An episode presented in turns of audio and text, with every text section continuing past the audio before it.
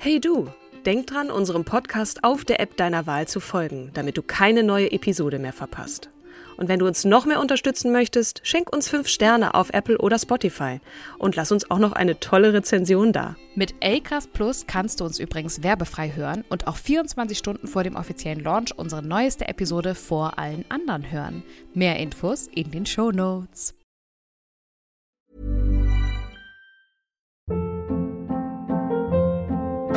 Hold up. What was that? Boring. No flavor. That was as bad as those leftovers you ate all week. Kiki Palmer here, and it's time to say hello to something fresh and guilt-free. Hello Fresh. Jazz up dinner with pecan-crusted chicken or garlic butter shrimp scampi. Now that's music to my mouth. Hello Fresh. Let's get this dinner party started. Discover all the delicious possibilities at hellofresh.com.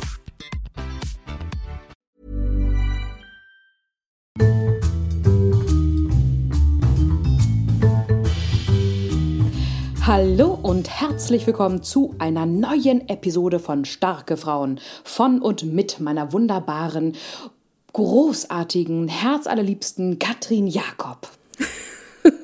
und meiner wundervollen, humorvollen, fröhlichen, zuversichtlichen Kim Seidler an meiner Seite, also zumindest mir gegenüber auf der anderen Seite des Bildschirms. Ich freue mich sehr, dass wir heute wieder aufnehmen können, Kim, ich mit einer auch. wundervollen Frau, die ich dir und euch vorstelle, nämlich Elisabeth Selbert. Und genau. du hattest eben gerade noch mal mich erinnert, dass äh, die äh, Elisabeth eingereicht wurde. Genau. Magst du mal gerade noch mal vorlesen von wem? Ja, das war äh, Maria Müller mit ganz lieben Grüßen. Und zwar hat sie uns angeschrieben. Ich hoffe, dass ich hier richtig bin, denn ohne Twitter oder Instagram muss erst einmal eine E-Mail-Adresse gesucht werden. Also ich vertreibe mir ja jetzt tatsächlich diese unter großem Geschehen ereignisarme Zeit mit eurem Podcast Starke Frauen, oh, der mir schön. sehr gut gefällt. Zum einen, weil ich je älter ich werde, mir immer mehr bewusst bin, was ich sein will und grundsätzlich recht zufrieden mit mir bin. Außerdem, oh Schreck, Geschichtslehrerin, auch immer mehr bewusst, dass unser Frauenleben zum Teil genau deshalb so ist, weil andere starke Frauen vor uns gelebt und gehandelt haben. Hier eine, die mich sehr beeindruckt hat und auf die ich mich, auf die ich trotz geschichtlicher Bildung erst sehr spät aufmerksam geworden bin. Elisabeth Selbert, der wir es zum großen Teil verdanken, dass im Grundgesetz steht, Männer und Frauen sind gleichberechtigt. Welch großes Glück. Außerdem möchte ich noch auf eine andere Frau aufmerksam machen. Die wollen wir jetzt aber später. Genau. Lieben Liebe, Dank, Maria, für, ja. die, für die Einreichung. Katrin hat sich der Elisabeth angenommen und wird sie jetzt heute präsentieren. Katrin, es ist deine Bühne. Leg los. Wunderbar, es ist unsere Bühne. Ne? Du wirst natürlich auch die ein oder andere Frage stellen und ich hoffe, ich kann sie beantworten. An dieser Stelle also hiermit auch nochmal der obligatorische Hinweis. Ich habe mich stets bemüht, auch in Zusammenarbeit mit meinem Vater, den ich nachher ganz kurz zu Wort kommen lasse, die Frau vorzustellen, beziehungsweise auch die politische Situation, in der dieser Satz dann auch zustande kam. Mein Papa ist nämlich Geschichtslehrer gewesen. er ist gerade, genau. Ähm, der ist gerade in Pension gegangen und hat sich total gefreut, dass ich ihn dazu befragt habe und den werde ich nachher auch noch kurz sozusagen einschalten. Äh, genau, Martha Elisabeth Selbert ist als äh, Martha Elisabeth Rode am 22.09.1896 in Kassel geboren, als zweite von vier Töchtern. Das heißt, sie hatte drei Schwestern und vermutlich ist das auch ein bisschen dafür verantwortlich, dass zu Hause ein Bewusstsein dafür entstanden ist, ne, was haben eigentlich Frauen für Rechte oder auch eben nicht. Sie ist in, in sehr, sehr ärmlichen Verhältnissen groß geworden, nichtsdestotrotz und auch ähm, christlich äh, orientierte Familie, nichtsdestotrotz ist äh, den Eltern das auch sehr wichtig gewesen, dass ihre Töchter eine entsprechende Bildung erhalten. Nur hat der Staat dann zum Teil verhindert, dass Elisabeth und ihre Schwestern das Abitur machten. Das hat sie zwar später auch noch nachholen können, aber am Anfang wurde ihr das verwehrt. Der Vater war Justizwachtmeister, also sowas wie ein Gefängnisaufseher, und die Mutter entstammte aus einer Bauersfamilie. Und es heißt äh, in diversen Quellen, die, hat, äh, die Elisabeth hat schon von klein auf einen Blick für Gerechtigkeit gehabt, beziehungsweise einen, einen ausgeprägten Gerechtigkeitssinn.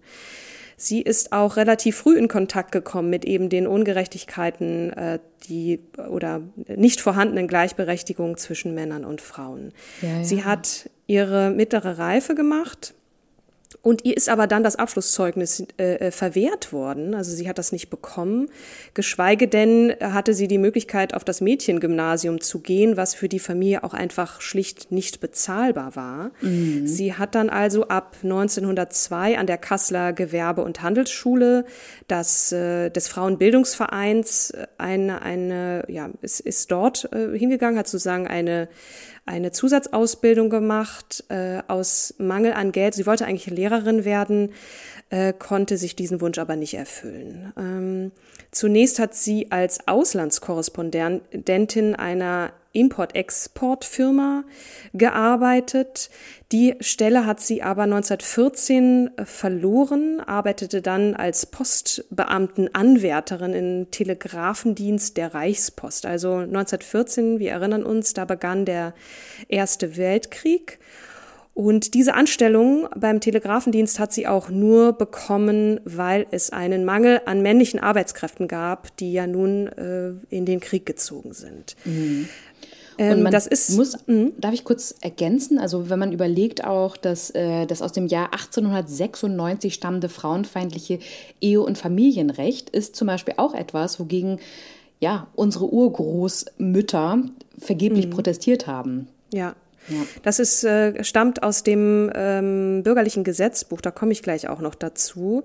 Vielleicht noch mal ganz kurz auch da zum geschichtlichen Kontext. Ne? Wir haben erst 1919 das Frauenwahlrecht gehabt und ähm, zu Beginn auch des, des Ersten Weltkriegs gab es auch schon diverse Initiativen, äh, um Gleichberechtigung und auch Frauen, die sich formierten. Ne? Wir erinnern uns auch, als wir über zum Weltfrauentag die Folge gemacht haben, äh, wie lange es den Weltfrauentag schon gibt. Ne? Den mhm. gibt es seit 1911 äh, und auch erst 1919 eben das Frauenwahlrecht in Kraft getreten. Äh, das ist so das Fahrwasser, in dem wir uns gerade befinden. Und Elisabeth Selbert ist auch da schon relativ aktiv gewesen. Sie hat den Einstieg in die Politik über ihren Ehemann bekommen. Mhm. Äh, der gelernte Buchdrucker und Vorsitzender des Arbeiter- und Soldatenrates in äh, Niederzweren bei Kassel, Adam Selbert, den hat sie 1918 in der Zeit der Novemberrevolution kennengelernt. Und die Novemberrevolution von 1800, äh, 1918 bis 19 führte in der Endphase des Ersten Weltkrieges zum Sturz der Monarchie und zu dessen Umwandlung mhm. eben in die parlamentarische Demokratie, die Weimarer Republik. Also in dieser Zeit, da hat sie sich schon sehr engagiert und ist auch im selben Jahr 1918 in die SPD eingetreten. Mhm. Die beiden haben geheiratet, bekamen zwei Söhne, Gerhard und Herbert. Mhm. Und äh, Elisabeth hat nun also sozusagen über ihren Mann den Zugang zur Politik äh, bekommen und hat sich da auch sehr, sehr engagiert.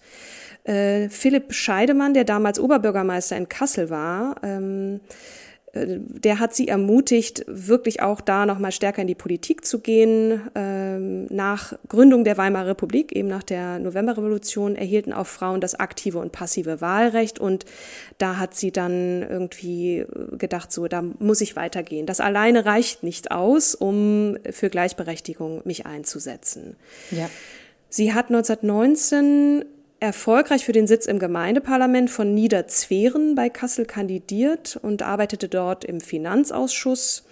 Ihr wichtigstes Thema blieb aber eben die Gleichberechtigung. Und im Oktober 1920 ging sie als Delegierte zur ersten Reichsfrauenkonferenz nach Kassel und kritisierte, ich zitiere, dass wir zwar heute die Gleichberechtigung für unsere Frauen haben, dass aber diese Gleichberechtigung immer noch eine rein papierne ist.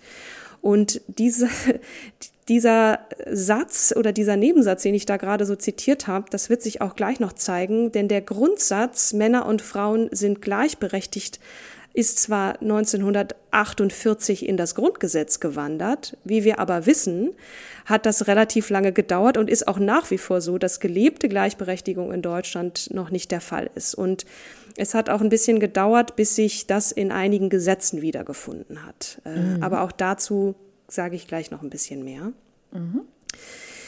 es ist zwar in der, also in der Weimarer Verfassung stand schon geschrieben, dass Männer und Frauen die gleichen staatsbürgerlichen Rechte hatten, aber auch damals war das natürlich alles andere als Lebenswirklichkeit. Ja. Und äh, da äh, hat sich eben auch Elisabeth Selbert dann total für engagiert. Sie hat dann festgestellt, das sind alles irgendwie theoretische Grundlagen und auch das Recht dahinter. Ich glaube, ich muss dem Ganzen auch beikommen, indem ich einfach eine juristische Ausbildung mache, so damit ich politischer effizienter sein kann, äh, politisch effizienter sein kann. Und wir erinnern uns, sie hat ja nicht mal Abitur gehabt und Richtig. hat das nachgeholt. Im Selbststudium hat sie sich 1925, da war sie also schon kurz vor 30, an der Luisenschule in Kassel, äh, hat sie sich auf das Abitur vorbereitet, das auch bestanden und hat dann 1926 mit Unterstützung ihres Mannes und äh, ne, im zarten Eltern, Alter ne? und ihre Eltern, genau, die Mutter, genau. also ne, Gleichberechtigung hin oder her. Der Mann war auch super cool und so und hat gesagt, komm, das musst du machen. Mhm. Aber um die Kinder, weil sie hatte ja zwei Kinder, Doppelbelastung und so weiter, äh, da hat sich dann die Mutter drum gekümmert, als sie nämlich angefangen hat zu studieren. Zunächst in meiner Geburtsstadt Marburg und dann da hat sie äh, Rechts- und Staatswissenschaften angefangen zu studieren und hat dann ist dann gewechselt an die Universität Göttingen. Genau. Und Hier war 300 sie, Studenten im genau. Audimax kamen ganze vier bis sechs Frauen, ne?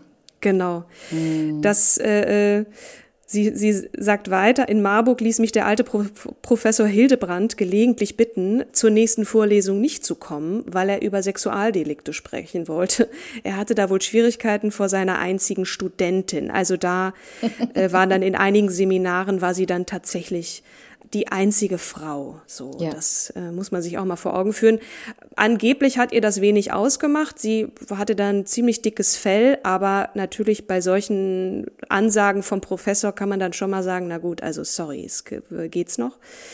Sie hat dann vier Jahre später, 1930, zum Thema Zerrüttung als Ehescheidungsgrund promoviert. Und das mhm. war 47 Jahre bevor die sozialliberale Koalition das Schuldprinzip abschaffte. Was ist das Schuldprinzip? Die Scheidung wurde zusammen mit der Zivilehe 1875 im Deutschen Reich eingeführt, also man durfte sich mittlerweile scheiden lassen, aber der Grund für eine Scheidung war damals, einer von beiden musste Ehebruch, Ehebruch begangen haben, genau. Genau. Und, dann die, die, die Konsequenz für Frauen war ja, dass sie nicht aufgefangen wurden finanziell. Genau. Deswegen hast du dir als Frau schon, also du hattest eigentlich gar keine Wahl, als es zu dulden. Ja. Sie hat schon damals, also ich meine, sie war ihrer Zeit da extrem voraus, eben dieses Schuldprinzip total kritisiert, dass äh, eben Frauen bei der Scheidung dann häufig rechtlos darstellte, so und trat entsprechend für eine, wie es hier heißt, Entgiftung des Scheidungsprozesses ein und, und forderte eben dieses Zerrüttungsprinzip. Ja. Ihre Vorschläge wurden erst äh, in der Bundesrepublik Deutschland mit der Eherechtsreform von 1977 aufgegriffen und umgesetzt. So. Mhm. Und nun kommt es also so, wir erinnern uns, sie ist in der SPD, genau wie ihr Mann auch. Und äh, 1933 ähm, kam ja, äh, hat, bekam ja die, die Nationalsozialisten zunehmend Einfluss, um es mal etwas vorsichtig auszudrücken. Mhm. Bei der Reichstagswahl im März 33 kandidierte sie auf der hessischen Landesliste für den Reichstag, wurde jedoch nicht gewählt. Mhm. Und äh, da war es schon so, dass ihr Mann aufgrund seiner politischen Tätigkeit seine Arbeit verlor und in das KZ Breitenau in Schutzhaft genommen wurden. Damals waren Aha. das noch keine Vernichtungslager, sondern Umerziehungslager. Mhm. Und da ist er also, er war ziemlich lange erwerbslos und ähm, Elisabeth Selbert hat es dann irgendwie geschafft, obwohl diese Nationalsozialisten versucht hatten, die Frauen vollständig aus den juristischen Berufen zu drängen, irgendwie weil einer von den Obernazis gerade im Urlaub war, hat, haben zwei, die, die ihn im Urlaub vertreten haben, sie dann noch gerade so zum Staatsexamen zugelassen. Also da ist sie noch wie durch ein Wunder durchgeschlüpft und hat äh, es geschafft, ihr Staatsexamen zu machen, weil, also das muss man sich mal äh, vor Augen führen, also es trat eine neue Justizausbildungsverordnung 34 in Kraft, Ähm, und der besagte, dass Frauen als Anwälte nicht mehr zugelassen waren, weil das einen, ich zitiere, Einbruch in den altgeheiligten Grundsatz der Männlichkeit des Staates bedeutete. Entschuldigung, und, äh, ich kann mir meine hässliche Lache gerade nicht verkneifen. Du, ist ähm, das bitter? Du, be my guest. Also das ist äh, alleine diese Wortwahl, ne? dass sie es dann doch noch geschafft hat, dann äh, Anwältin zu werden, so ihr Staatsexamen bestanden hat und sie ist tatsächlich im selben Jahr, also 34, dann die erste Staatsanwältin in Kassel mhm. geworden. Und ab 35 gab es eben nur noch männliche Bewerber auf diesen Posten. Mhm. Sie hat dann ihre anwaltliche Praxis eröffnen können in 34 und hat, weil ihr Mann bis 45, also äh, bis nach dem Krieg erwerbslos blieb, war sie die einzige, die die Familie ernährt hat. Die Hauptverdienerin, also, ja. Genau, und wir, und das sind über, über elf Jahre, ne? Also Wahnsinn. Sie ist, mm, also sie hatte eine Kanzlei am Königsplatz in Kassel und dann kam natürlich der Krieg. Sie ist einmal komplett die Familie ausgebombt worden und mussten dann nach Melsungen umziehen und irgendwie hat sie das dann geschafft, diesen Krieg zu überstehen und ihre Familie durchzubringen. Ne? Also das, da wird schon mal deutlich, was für eine unfassbar starke Frau das gewesen sein muss. Natürlich äh, der Mann auch an ihrer Seite und es gibt einen ganz schönen Film über Elisabeth selber, vor, vor allem über die Zeit, ne, wie, wie kam es zu diesem Satz, Artikel 3 im Grundgesetz, mhm. mit Iris Berben. Ich habe gerade mal geguckt, ich glaube, in der Mediathek kann man den nicht mehr anschauen, aber da wird auch nochmal die Beziehung zwischen den beiden sehr schön erzählt, ne, wie er auch voller Bewunderung ist für seine Frau und sie da auch total unterstützt. Ich Lass jetzt mal kurz meinen Vater zu Wort kommen, den ich nämlich gefragt habe. So, wir sind nach dem Krieg 45 und 48 kam der sogenannte Parlamentarische Rat zusammen, der nun ein Grundgesetz für die Bundesrepublik Deutschland formulieren sollte, also ohne die DDR. Und ich habe mhm. ihn gefragt, warum hat das so lange gedauert? Wer war da überhaupt ne, verantwortlich so lange für dieses Land? Um einfach mal so ein bisschen zu verstehen, in was für einer politischen Situation sind wir da gerade und wer ist da wie verantwortlich. Und äh, genau, Papa, hier, jetzt bist du dran. Natürlich muss man zuerst einmal davon ausgehen, dass Deutschland als Rechtssubjekt nach dem Zweiten Weltkrieg nicht mehr existierte. Nach dem Ersten Weltkrieg war es anders. Da war Deutschland noch Rechtssubjekt und musste natürlich dem, dementsprechend auch äh, die Folgen des Krieges tragen. Aber Deutschland, die Bundesrepublik, also das Deutsche Reich nach 45 existierte als Rechtssubjekt nicht mehr. Die ähm, Verantwortung ging über auf die Besatzungsmächte. Und die Besatzungsmächte teilten Deutschland in vier Zonen ein, in die Sowjetzone und in die drei westlichen Zonen. Und im Laufe der ersten Jahre nach dem Krieg verschärfte sich die Beziehung zwischen den Besatzungsmächten. Einerseits Sowjetunion, andererseits die drei Westmächte. Und ähm, im Jahre 1947 gab es diesen sogenannten Marshallplan. Und diesem Marshallplan wurde den westlichen Besatzungszonen angeboten, also beziehungsweise ja Deutschland angeboten, ein Wiederaufbauprogramm, das European Recovery Program. Dem Osten den Sowjets wurde es ebenfalls angeboten, aber die haben das abgelehnt. Und so verschärfte sich mehr und mehr der Konflikt zwischen diesen Besatzungsmächten. Sowjetunion einerseits und den drei anderen andererseits. In Russland war Stalin an der Macht und in Amerika war Truman an der Macht. Der amerikanische Präsident äh, Roosevelt ist ja kurz nach dem Krieg verstorben und dann kam Truman an die Macht und der mit seiner Truman-Doktrin den Konflikt zwischen Ost und West noch weiter verschärfte. Ja? Und für ihn war es einfach wichtig, die westlichen Zonen so zu stärken, dass der Kommunismus nicht übergreifen konnte. Also er war sehr kritisch eingestellt und sehr darauf bedacht, die westlichen Zonen so zu stärken, dass äh, die Sowjets nicht ähm, übergriffig wurden und irgendwann auch mal äh, die westlichen Zonen und sich unter den Nagel rissen. Und so kam es dann dazu, dass erstmal 1946 die sogenannte Bizone gegründet wurde zwischen Amerika und äh, England und ein Jahr später die Trizone. Das heißt, die Franzosen, die waren am Anfang sehr kritisch gegenüber Deutschland eingestellt. Die waren sogar irgendwo auf sowjetischer Seite auch, weil sie konnten sehr gut verstehen, dass die Sowjets so anti-deutsch eingestellt waren. Aber im Laufe der Zeit haben sie dann doch sich besonnen und haben sich der Trizone angeschlossen und so äh, kam dann äh, halt die Vorstufe zum Parlamentarischen Rat zustande.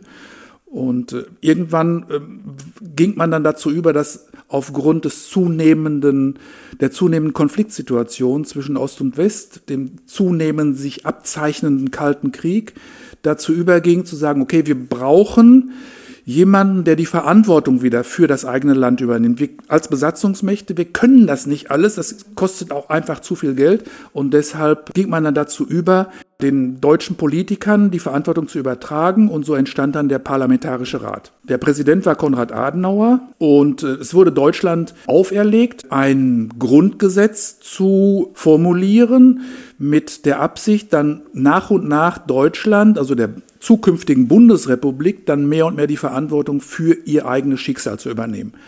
Und so entstand dann der Parlamentarische Rat mit Konrad Adenauer, der dann äh, das Grundgesetz ausarbeitete, was dann letztendlich 1949 zur Gründung der Bundesrepublik führte. Das heißt, die Basis der, Bundes der Bundesrepublik Deutschland war dann dieses Grundgesetz. Eine Verfassung kam deshalb nicht zustande, weil immer noch im Hinterkopf der Politiker das Ziel war, vor allem Konrad Adenauer, der das auch immer betont hat, äh, dass Deutschland sich nicht mit dieser Teilung, die sich ja abzeichnete, die Sowjets haben sich natürlich mehr und mehr dann aus dieser ganzen Sache zurückgezogen. Es gab diesen alliierten Kontrollrat, gab es nicht mehr, wo alle vier entschieden, was aus Deutschland werden sollte. Die Sowjets sind ausgeschieden und so zeichnete sich mehr und mehr ein zwei, eine Zwei-Wege-Lösung ab. Auf der einen Seite die SBZ DDR dann und auf der anderen Seite die Bundesrepublik Deutschland.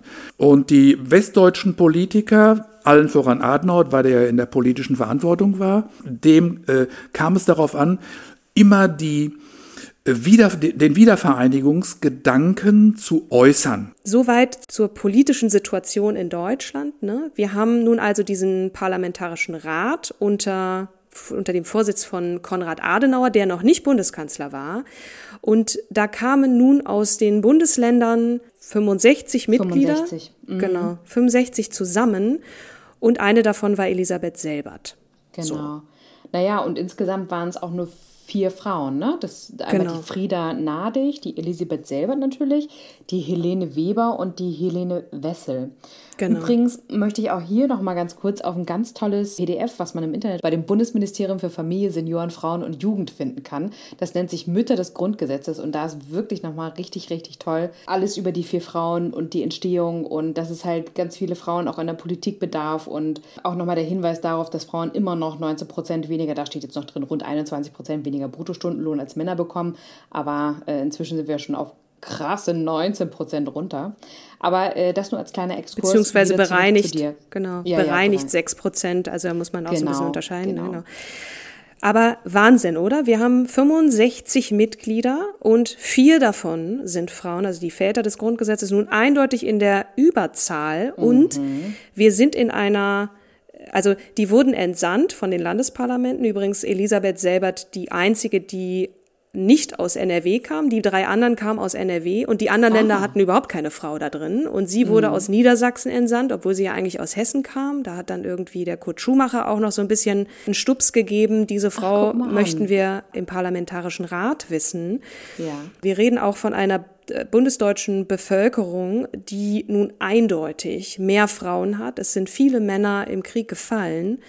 Jetzt sollen vorwiegend Männer diese, dieses Grundgesetz formulieren. Also das finde ich auch schon mal ziemlich stark. Mhm. Die haben sich da zusammen, also men, richtiger Männerhaufen und so und haben sich da auch in den Hinterzimmern zusammengetan und so weiter. Und dann kam es zu einer ersten Lesung und in dieser ersten Lesung gab es eine Formulierung, die der Elisabeth Selbert da ziemlich äh, aufgestoßen ist. Männer und Frauen sind vor dem Gesetz gleich und sie wusste, das heißt eigentlich nur vor Gericht.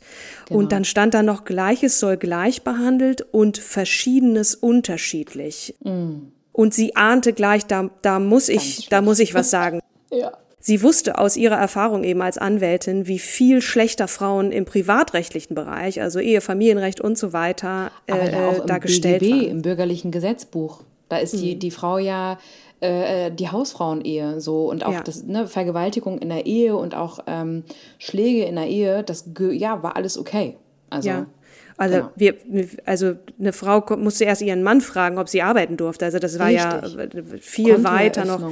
Ja. Genau. Durfte also sich nicht scheiden lassen, außer natürlich, wenn der Mann zugibt, dass er Ehebruch begangen hat. Ja, also.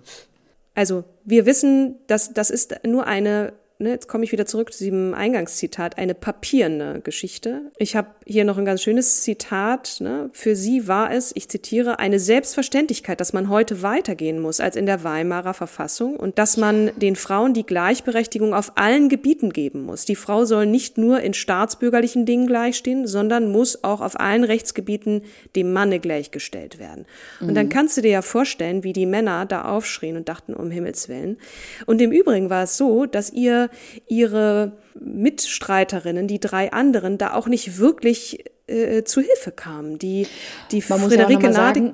Mhm. Sie selber war ja SPD, hattest du ja schon gesagt, die Frieda Nadig ja auch, aber die anderen mhm. beiden waren CDU, wenn ich mich recht erinnere, ne? Genau, genau, das mhm. stimmt. Aber selbst die, die Friederike Nadig meinte dann, dann sind ja alle Gesetze ungültig. Ja, aber so ist es nun mal. Also die erste Lesung verlief nun also so, dass sie diesen Vorschlag einbrachte und alle sagten, nö, wollen wir nicht. Und sie hat sich aber nicht entmutigen lassen. Und das wird in diesem Film mit Iris Berben auch ganz schön, was sie dann nämlich machte. So. Sie hat PR gemacht. Sie ist an die Öffentlichkeit gegangen, hat Vorträge gehalten, im Radio gesprochen. Es gibt auch diverse Podcasts, was jetzt von der, von der SZ. Da kann man das auch noch mal sehr schön hören, was sie da gesagt hat was da für eine Ungerechtigkeit in der Anbahnung war. Wir sind hier und entscheiden nun darüber, was hier in das Grundgesetz kommt. Und mir wird hier diese Formulierung verwehrt. Frauen dieser, dieses Landes, hört bitte zu und schreibt uns so. Und es sollte eine Abstimmung auch geben, eine Volksabstimmung über die Verfassung. Und die Männer dachten nun, oh Gott, wenn die Frauen hier im Land schon alle äh, so, und das waren, die waren ja der Mehrheit, ne? Wenn die dagegen sind, dann geht hier das ganze Grundgesetz äh, den Bach runter, ne? Mhm. Und in dem Film ich wiederhole mich, wird es äh, auch nochmal sehr schön gezeigt, die Frauen sind dann richtig aus dem Gebüsch gehüpft. Die haben Briefe geschrieben, Postkarten und so weiter. Da sind in Bonn die Postämter lahmgelegt worden, weil so viele Massen an Briefen da auftauchten. Äh, und den Männern vor allem des Parlamentarischen Rates war nun also bewusst, scheiße, jetzt ist, jetzt ist es soweit, die Elisabeth selber, die hat es geschafft und und haben dann dem dieser Formulierung zugestimmt. Und sie selber. Aber das war auch echt hm. ein Weg, ne? Hier, acht, also es wurde ja erst am 30. November 1948 im Hauptausschuss äh, ab, äh, nee, erstmal wurde es abgelehnt, dann musste, wurde es nochmal vorgelegt und dann wurde es wieder abgelehnt, mit aber diesmal äh, 11 zu 9 Stimmen. Mhm. Und dann nochmal unter öffentlichem Protest äh, gab es dann halt das Nachgeben. Also es ist, die war echt hartnäckig, Total. ich damit sagen. Total. Mhm. Und das beschreiben auch alle möglichen Menschen, wenn man so sich ein bisschen mit ihr beschäftigt und dann auf Interviews stößt über diese Frau, auch ihre Nachfahren, ihre Enkel, auch beide, glaube ich, RechtsanwältInnen geworden.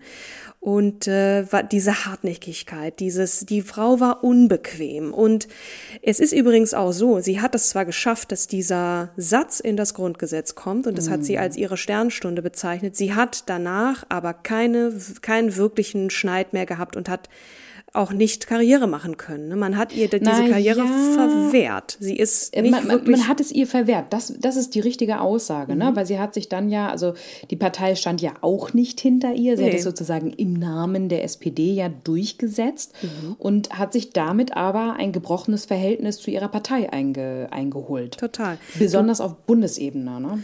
Also ich habe auf der SPD-Seite ein Porträt von ihr gefunden. Da, da mhm. huldigt man sie nun auch als eine der Mütter des Grundgesetzes, die dafür verantwortlich sind. Aber im Grunde hat man verschwiegen, dass man ihr das Leben danach nicht wirklich leicht gemacht hat. Also was eine Richtig. politische ja. Karriere angeht. Und da muss ich jetzt leider der SPD äh, schöne, schöne Grüße an Barisch äh, sagen.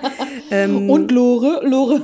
Und Lore, genau. Zeit, um sie wieder zu nennen. Das, das war, also sie hat, und auch der Name war, ist jetzt nicht so vordergründig bekannt, wenn man sich erinnert an nee. Frauen der, Absolut. aus der SPD, die Karriere gemacht haben. Elisabeth Selbert ist kein kein Name, wo es sofort Klick macht. Also bei mir jetzt schon. Wie ja ne? auch Maria. Ne? Ja. Sie hat es ja auch so toll geschrieben, dass sie mhm. gesagt hat, Mensch, eigentlich, äh, ich bin sogar Geschichtslehrerin, aber der, der Name war mir gar nicht geläufig. Mhm. Also hat sie auch nicht gelernt. Und mir war er vorher auch kein Begriff, mhm. Katrin. Und ja. das ist traurig. Ne? Und dafür das haben wir ja diesen traurig. Podcast. Also Richtig. ich äh, finde es auch nochmal toll, was ich wieder gelernt habe. Also es wir können jetzt noch viel darüber reden. Elisabeth Selbert ist einigermaßen alt geworden. Sie hat noch ein gutes Leben gehabt. Sie hat sich um ihre Familie gekümmert, war ein total warmherziger Mensch. Und äh, vielleicht jetzt noch mal kurz, was, was danach mit diesem Satz passiert ist. Ne? Also, mhm. Also ähm, ja. wir sind im Grundgesetz und der Staat hat nun seine guten Absichten und Ansprüche dort darin niedergeschrieben und es war ja sozusagen eine, eine vorläufige Verfassung oder eine, eine vorläufige Formulierung, die ist erstmal Theorie und erst aber, die ausführenden ne? Gesetze, ne? genau, ja, genau. genau, aber erst die ausführenden Gesetze machen deren praktische Umsetzung möglich und sie dürfen der Verfassung oder in dem Fall dem Grundgesetz nicht widersprechen. Aber es hat tatsächlich bis 1994 gedauert, bis dieser Satz eine Ergänzung fand und zwar, dieser ergänzende Satz heißt wie folgt, der Staat fördert die tatsächliche Durchsetzung der Gleichberechtigung von Frauen und Männern und wirkt auf die Beseitigung bestehender Nachteile hin. Niemand darf ja. wegen seines Geschlechtes, seiner Abstammung, seiner Rasse, seiner Sprache, seiner Herkunft, äh, seiner Heimat und Herkunft, seines Glaubens, seiner religiösen und politischen Anschauung benachteiligt oder bevorzugt werden. Niemand darf wegen seiner Behinderung benachteiligt werden. Also das war 94. Und auch hier ne? ist es wieder, ja, und ja. auch hier ist es wieder Programm, aber kein Abbild der Realität. Ne? Ja. Es ist ja auch immer, also es gibt einem ja auch zu denken, dass es so einen Satz bedarf. Mhm. Aber es bedarf so einen Satz, damit aus, der, aus dem Programm irgendwann mal hoffentlich Realität wird. Ne? Ja. Und auf dem Weg dahin muss man ja auch sagen, 1950, also ein Jahr später, wurde dazu ein Frauenreferat im Bundesministerium des Innern eingerichtet mhm. und erst 1957 fiel das familienrechtlich verbriefte Letztentscheidungsrecht des Ehemannes in ehelichen und familiären Angelegenheiten. Ja. Aber es hat, dieser Satz hat es dann, äh, also in Artikel 3 Absatz 2 gab es endlich dann sozusagen ist der Stein ist ins Rollen gekommen. Mhm. Aber überleg mal, wie lange das gedauert hat, ne? Und was wir dieser Frau verdanken, dass sie diesen Stein ins Rollen gebracht hat und auch ein bisschen schade, dass sie, ja, ich will nicht sagen, in Vergessenheit geraten ist, aber sie ist erst nach ihrem Tod so ein bisschen wiederentdeckt worden. Ne? Also vielleicht mhm. auch gerade nach der Wiedervereinigung dann, wo dann eine ordentliche, in Anführungsstrichen ordentliche Verfassung es dann gab und mhm. äh, ihr zu Ehren, also ne, es gibt auch viele Straßen mittlerweile und Plätze und Schulen, die an, nach ihr benannt wurden, aber ähm, eine Sache ist vielleicht noch erwähnenswert. Ihr zu Ehren vergibt die hessische Landesregierung seit 1983 alle zwei Jahre in Zitat, Anerkennung hervorragender Leistung für die Verankerung und Weiterentwicklung von Chancengleichheit von Frauen und Männern den Elisabeth Selbert-Preis. Absolut, aber auch erwähnenswert ist hier natürlich, weil sie ja auch eine Mutter des Grundgesetzes ist, die Frieda Nadig, die dann wirklich auch sich immer wieder festgebissen hat und gesagt hat, ich kümmere mich aber darum, dass dieser Satz auch Realität wird. Mhm. Und die immer wieder gekämpft hat und auch dafür gesorgt hat, dass übrigens auch den unehelichen Kindern sind durch die Gesetzgebung die gleichen Bedingungen für ihre leibliche und seelische Entwicklung und ihre Stellung in der Gesellschaft zu mhm. schaffen wie den ehelichen Kindern. Das ist so mhm. der Artikel 6 Absatz 5 Grundgesetz.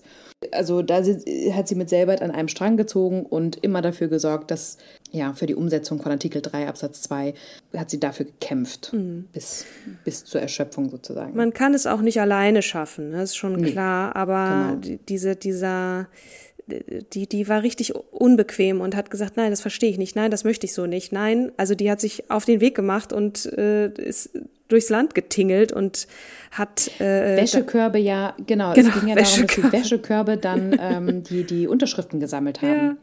Das, das ist auch etwas, was mir total in Erinnerung geblieben ist ähm, bei, bei der Recherche über die Selbert. Ja. Mhm. Soweit zu Elisabeth Selbert. Also es lohnt sich, den Film äh, anzuschauen und auch äh, das PDF äh, sich runterzuladen. Das ist ja frei verfügbar, wenn man ein bisschen mhm. über die Geschichte dieses Landes, also gerade des, des Grundgesetzes lernen möchte und auch über die, die vier Frauen, die ja zum Teil auch unterschiedlicher Meinung waren, aber was für eine Rolle die gespielt haben in diesem Prozess, das finde ich schon eine, eine kleine Zusatzrecherche noch wert. Aber erstmal möchten wir es hier äh, bei belassen. Und äh, ja, vielen Dank fürs Zuhören, Kim, und euch und da draußen. Ehren, ne? Also mhm. weil, weil wie, wie Maria das auch geschrieben hatte, wir, es geht uns hier in diesem Land so gut, weil es starke Frauen vorher gab, ja. die sich eingesetzt haben und engagiert haben. Und es geht ja auch immer mehr in die Richtung Solidarität untereinander, ähm, mhm. sich stark machen für gleiche Rechte, gleiche Anerkennung, ähm, auch mehr Frauen in Führungs Position, mehr Frauen in der Politik, Mitspracherechte und ähm, sich gegenseitig stark machen. Mhm. Und ich glaube, da ist sie nun wirklich ein, ein super Beispiel par excellence. Total. Ja, Punkt. Das, äh, dem ist nichts hinzuzufügen. Jetzt meine Frage an dich. Wen stellst du mir und uns das nächste Mal vor? Ebenfalls eine Einreichung, nämlich die Kybra Gümüşay. Oh, die kommt mir bekannt vor, aber ich habe noch nicht so viel von ihr gelesen. Ich habe ein Bild vor Augen mhm. und ich bin sehr gespannt, was du das nächste Mal über sie erzählen willst, damit das Bild vervollständigt wird. Ich auch. bis zum nächsten Mal. Dann bis zum nächsten Mal. Tschüss.